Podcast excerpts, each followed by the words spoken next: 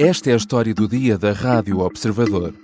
Da defesa do legado ao apoio a Montenegro, o que move Cavaco Silva.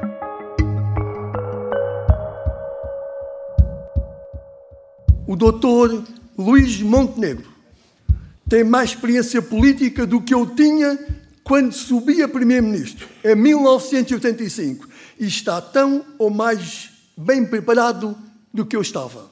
Tem sido uma constante no último ano e mesmo antes de surgirem eleições antecipadas, sempre que reaparece em público, Cavaco Silva defende a liderança de Luís Montenegro no PSD. Agora, o antigo Presidente da República volta a reaparecer, mas para assinar um artigo dividido em duas partes, publicado em exclusivo no Observador. Com o título Memórias de um Governo Cansado e Arrogante, o artigo está carregado de ironia desde a primeira linha. O antigo Presidente da República não só não o esconde, como faz questão de o referir por várias vezes. O alvo são os afamados analistas e cronistas políticos da nossa praça que afirmaram que nos últimos anos de Cavaco Silva como Primeiro-Ministro o governo estava cansado e arrogante. A menos de dois meses das eleições, Cavaco lança ainda uma provocação final ao governo socialista e vem mais uma vez reforçar que continua a ser uma voz ativa no panorama político. Mas que relação tem afinal Cavaco Silva com Luís Montenegro? Como se desenvolveu no último ano e que influência exerce o líder histórico do partido sobre o homem que quer ser o próximo primeiro-ministro? São questões para a conversa com Miguel Santos Carrapatoso, editor adjunto de Política do Observador. Eu sou o João Santos Duarte e esta é a história do dia de quarta-feira, 17 de janeiro.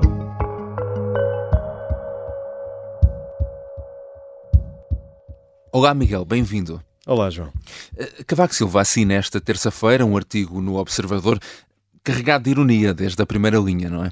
Eh, dirige-se aos afamados analistas e cronistas políticos da nossa praça que classificaram os últimos anos do seu governo como cansado e arrogante e vem defender um legado dos últimos dois anos do governo Cavaco Silva que terminou em 1995. Que artigo é este? No fundo, Cavaco Silva, e não é a primeira vez que o faz, eh, está a tentar um ajuste de contas com a história hum. e com a imagem que foi ficando do último período do cavaquismo. Ou seja, Cavaco Silva aproveita este artigo de opinião para assinalar a obra que deixou, ou começou a fazer e depois deixou, a sua reta final enquanto Primeiro-Ministro e para responder àquele, àquela imagem que ficou desse período. E não é uma imagem só dos tais analistas e cronistas políticos da nossa praça, há muita gente que fez parte desse período e que ainda hoje o recorda assim, como um tempo de profundo desgaste, já uh, o estrutor do, do cavaquismo, se quisermos.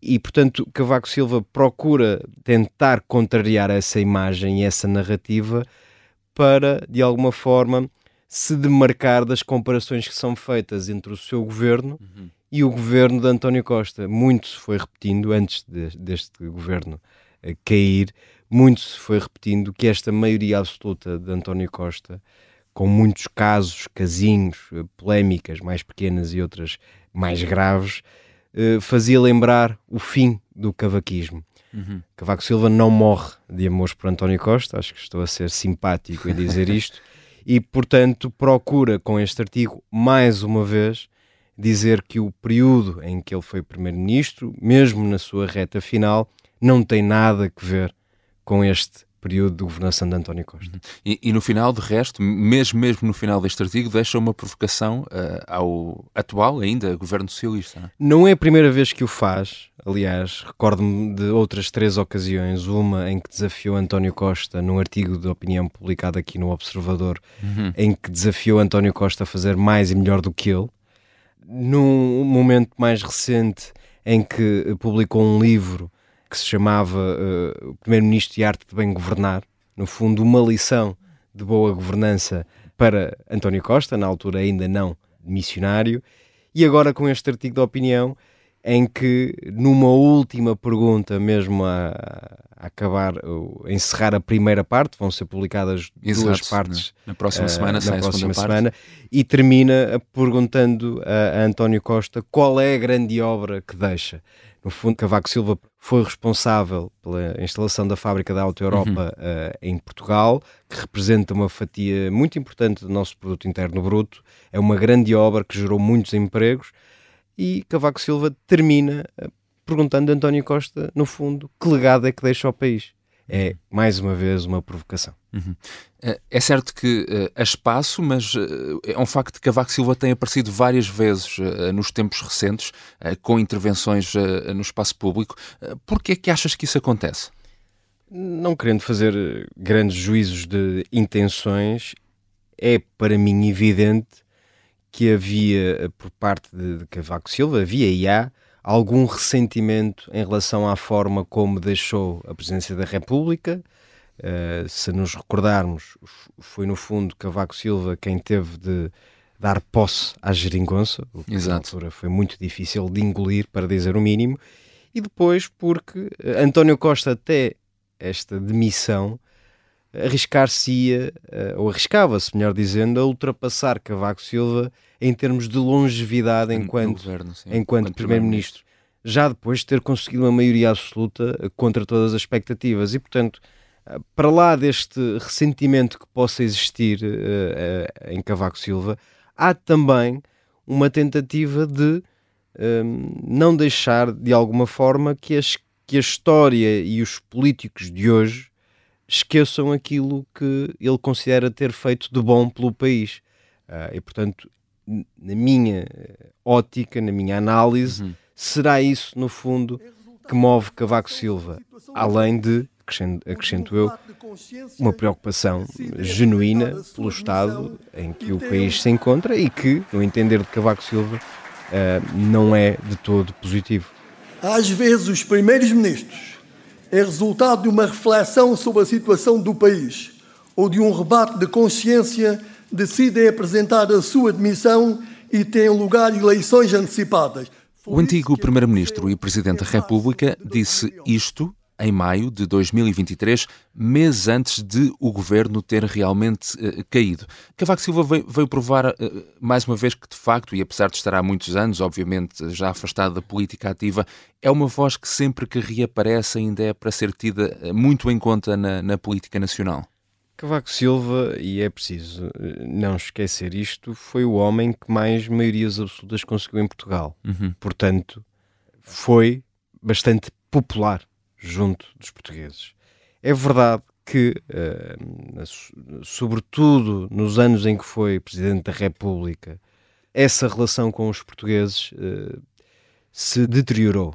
Uhum. Uh, e acho que o próprio talvez reconheça isso. Ainda assim, é evidente que, pelos anos, sobretudo pelos anos em que foi Primeiro-Ministro, deixou uma marca muito forte na sociedade portuguesa. E há hoje muita gente, sobretudo as pessoas mais velhas, que ainda olham para Cavaco Silva como um símbolo de autoridade e de credibilidade. E é por isso que mexe tanto sempre que aparece. E mexe sobretudo uhum. junto de quem? Junto de quem tem responsabilidades no Partido Socialista. E, não, e, for, e, foram, e nós conseguimos ver isso muitas vezes uh, nas reações epidérmicas que muitos dirigentes do Partido Socialista tinham às intervenções de Cavaco Silva, uh, nomeadamente António Costa. Uhum. E, portanto, uh, não diria que é uma voz da consciência, talvez seja exagerado, a meu ver, dizer que este Cavaco Silva represente isso, mas é ainda uma figura muito respeitada e muito credível junto de um setor muito concreto da sociedade civil. Uhum. Sempre que tem uh, aparecido uh, também o antigo Presidente da República tem defendido uh, o atual líder do PSD. Que relação tem Cavaco Silva com Luís Montenegro? É uma relação relativamente recente, aliás, hum. ter-se-á intensificado no início de 2023 e, e, e, e prolongou-se até aqui. Os dois falam muito, conversam muito, não, têm, não tinham uma relação pessoal, hum. mas esses laços estreitaram-se. E Cavaco Silva olha uh, uh, para Luís Montenegro como alguém que de facto uh, consegue observar o país pelas lentes do próprio, ou seja, que o ouve e que procura os conselhos de Cavaco Silva. Isso é muito importante para ele. a, a título, numa nota muito curta, hum. Rui Rio e Cavaco Silva também tinham inicialmente uma relação parecida, mas conta-se uh, nos bastidores do PSD de que Cavaco Silva deixou de alguma forma cair Rui Rio por se ter sentido esquecido e por não se ter sentido acarinhado pelo então líder do PST. Luís Montenegro tem feito o caminho inverso. Apesar de não ter, ou, ou, apesar de inicialmente não ter uma relação forte pessoal uh, com Cavaco Silva, Luís Montenegro olha para o antigo Presidente da República como um fator de inspiração. Houve, procura saber a opinião dele e envolvê-lo também nas decisões, embora não haja confusões, quem, quem as toma é o líder do PST, mas há, esse, há essa relação de, de alguma proximidade política que depois se tornou pessoal. Já voltamos à conversa com o Miguel Santos Carrapatoso, editor adjunto de Política do Observador. Na segunda parte vamos falar sobre que influência tem o histórico líder do PSD sobre o Luís Montenegro e a atual liderança do partido.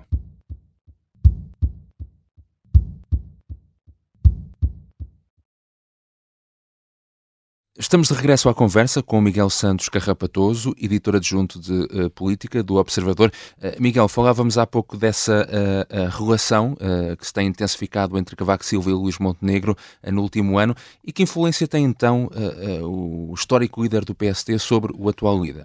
É, é preciso notar que, que Luís Montenegro tem um é conhecido por ter sido é essencialmente conhecido por ter sido líder parlamentar durante o período da Troika uhum. e por ser uma espécie de ponta-lança do pacismo naquela altura, mas Luís Montenegro não nasce no pacismo.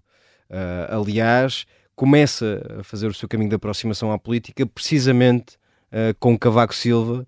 Uh, creio que na segunda maioria absoluta de Cavaco Silva é aí que Luís Montenegro desperta para a política e uh, cedo percebeu que para conseguir disputar as eleições legislativas com alguma seriedade, Luís Montenegro teria de cortar com a imagem de que é um passista, uh, que é um passismo sem passos. Uhum. E, portanto, até do ponto de vista uh, do que é o PSD, do que representa o PSD e do divórcio que existe entre o PSD e a, e a sociedade civil e os eleitores, Luís Montenegro percebeu que o maior ativo do, que continua a existir no partido é Cavaco Silva. São aqueles anos em que Cavaco Silva de facto transformou o país.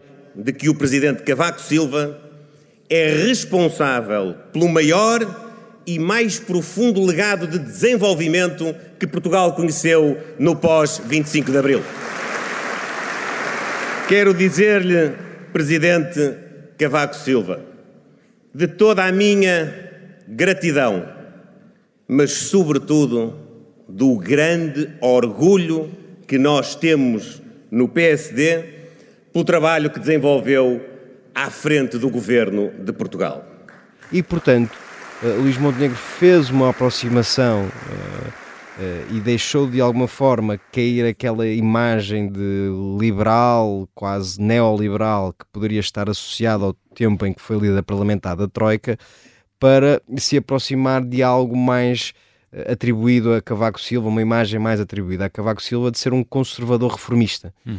E portanto é muito, eh, é, é, muita, foi muito por aí que esta relação se reforçou, porque Luís Montenegro conseguiu convencer Cavaco Silva de que é alguém que tem um forte pendor social também ou seja, que leva a sério e que, e que, está realmente preocupado com aspectos do Estado Social que estão em declínio. Uhum. E por isso Luís Montenegro também foi beber a Cavaco Silva muito, muito dessa preocupação.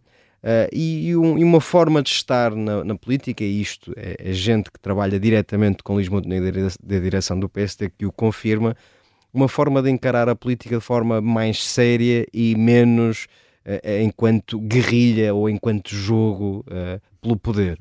Luís Montenegro terá olhado para Cavaco Silva e terá percebido que é por ali que conseguirá reafirmar a sua credibilidade e autoridade junto dos eleitores. E que pode ter a ganhar com isso, não é? Com essa aproximação e com este apoio a decorado Cavaco Silva, o que é que pode ter então a ganhar objetivamente? Precisamente, e aqui focando num aspecto que eu acho que é o mais importante e que tem também marcado a afirmação de Luís Montenegro enquanto líder do PSD, que é a questão do eleitorado mais envelhecido, dos hum. pensionistas.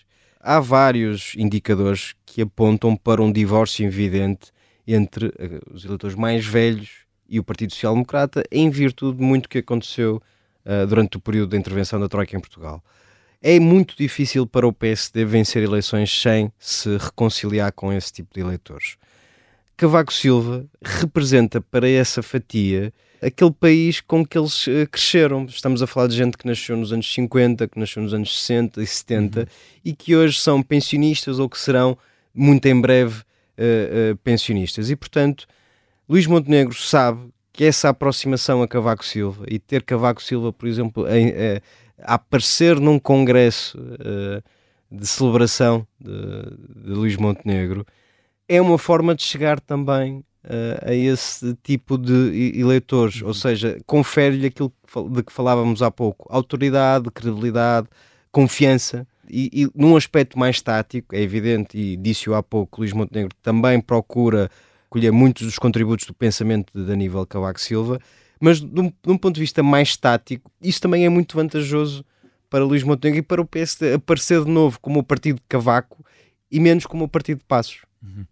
Miguel, falamos agora também de outro líder que uh, marcou o PSD, embora em anos mais recentes. A relação entre o Luís Montenegro e Pedro Passos Coelho de alguma forma mudou no último ano? Sim, e isso também casa com aquilo de que estávamos a falar há hum. instantes, que é esta. Uh, para lá de muita coisa que aconteceu, que não importa talvez uh, uh, aprofundar, mas para lá de, de, de tudo isso, esta aproximação de Luís Montenegro ao PSD de Cavaco e o afastamento em relação ao PSD de Passos, que foi evidente, uhum. e é evidente em várias declarações públicas de Luís Montenegro, eh, de alguma forma hum, também contribuiu para o afastamento de, do antigo Primeiro-Ministro, que sentiu que há um, um corte exagerado, um, um, um desrespeito também pelo legado dele à frente do país num período particularmente difícil e do qual Luís Montenegro fez parte. Luís Montenegro foi líder parlamentar desse período e esta aproximação a Cavaco Silva, ao mesmo tempo que tenta esquecer o que foi o pacismo, uhum. servindo naturalmente um propósito de conquistar eleitores e não afastar outros, também contribuiu para o afastamento entre duas figuras, Luís Montenegro e Pedro Passos Coelho. Uhum. Esse eh, afastamento, eh, de certa forma, também é notório nas próprias declarações públicas de Passos Coelho e, na evolução de, de, dessas declarações eh, no, no, último ano, ou nos últimos dois anos, não é? Sim, basta ouvirmos o que disse Pedro Passos Coelho quando apareceu de surpresa na festa do Pontal, na primeira festa do Pontal Luís Montenegro, em 2022, no verão de 2022, em que mostrou total confiança em que o seu antigo líder parlamentar chegasse de facto a primeiro-ministro, desdobrou-se em elogios em relação a, a Luís Montenegro. Eh, que lhe desejo a maior sorte do mundo, porque também é preciso ter um bocadinho de sorte nestas coisas, evidentemente. Mas sei que ele fará também pela sorte, porque é uma pessoa muito bem preparada, muito competente eh, e que eu sei que vai estar à altura das exigências que o PSD vai enfrentar. E depois a versão Passos 2023 quando em 19 de dezembro, à porta eh, do Tribunal da Relação de Lisboa, eh, questionado sobre a capacidade de Luís Montenegro de ganhar as eleições, usou uma formulação muito mais recuada e disse esperar que o PSD pudesse ser o partido liderante na nova fase política que se iniciava no país. O que eu posso formular é um desejo uh, muito sincero que o PSD possa estar preparado para os tempos que aí vêm. Portanto, eh, estas três personagens, uhum. Cavaco Silva que vai procurando o seu reencontro com a história, Luís Montenegro que vai procurando uh, estar à altura do legado de Cavaco Silva para também chegar a Primeiro-Ministro, e Pedro Passos Coelho que também sente a necessidade de defender aquilo que fez uh, pelo país, acabam por estar de alguma forma relacionadas com este período em que vivemos e, portanto, os três estão numa dança muito particular em que procuram, cada um ao seu jeito um, e, à sua, e, e com as suas armas, conseguir cumprir os seus propósitos. Obrigado, Miguel. Obrigado, João. Miguel Santos Carrapatoso é editor adjunto de política do Observador. Esta foi a história do dia. Neste episódio usamos também sons recolhidos pela SIC. A sonoplastia é da Beatriz Martel Garcia, a música do genérico do João Ribeiro. Eu sou o João Santos Duarte. Até amanhã.